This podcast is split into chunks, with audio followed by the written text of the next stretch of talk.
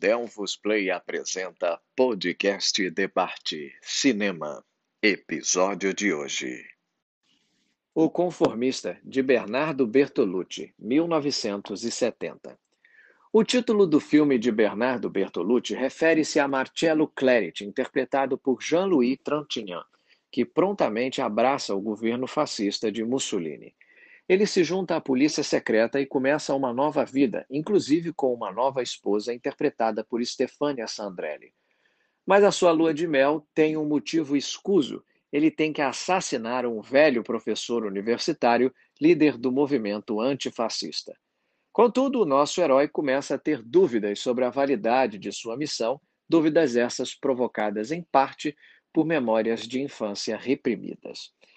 Será que tem algum outro filme que contradiga tão absurdamente o título como O Conformista? O fato é que o filme de Bernardo Bertolucci não pode ser mais presunçoso no seu uso audacioso do título. A conformidade parece ser o elemento mais distante da sua intenção. A narrativa não é linear, pulando para frente e para trás no filme inteiro, com flashbacks para traçar um retrato mais detalhado do complexo protagonista de Trentinhan. O filme faz um bom uso também da cor, colocação de câmera, design. A narrativa muitas vezes parece subserviente às imagens. Fato é que estamos diante de um colírio para os olhos dos apreciadores do bom cinema. Assassinos disfarçados e intriga política nunca pareceu tão elegante. Ainda assim, nesse filme, a política nunca fica inteiramente relegada a segundo plano. Trata-se, afinal de contas, de uma violenta acusação contra os colaboradores fascistas. Trintignant é representado como um seguidor sem força de vontade que acaba pagando o preço por basear a sua vida nas convicções radicais e errôneas dos outros. Curiosamente, Bertolucci encobre a narrativa com uma dose de psicologia duvidosa.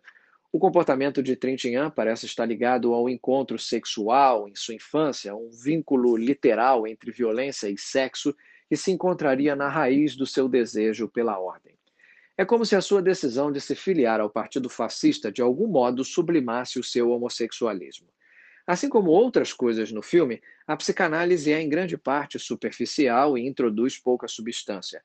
Mas Bertolucci tira proveito dessa psicologia turva, introduzindo numerosas referências e imagens simbólicas, algumas delas óbvias, outras nem tanto, mas todas fascinantes para o olhar do espectador.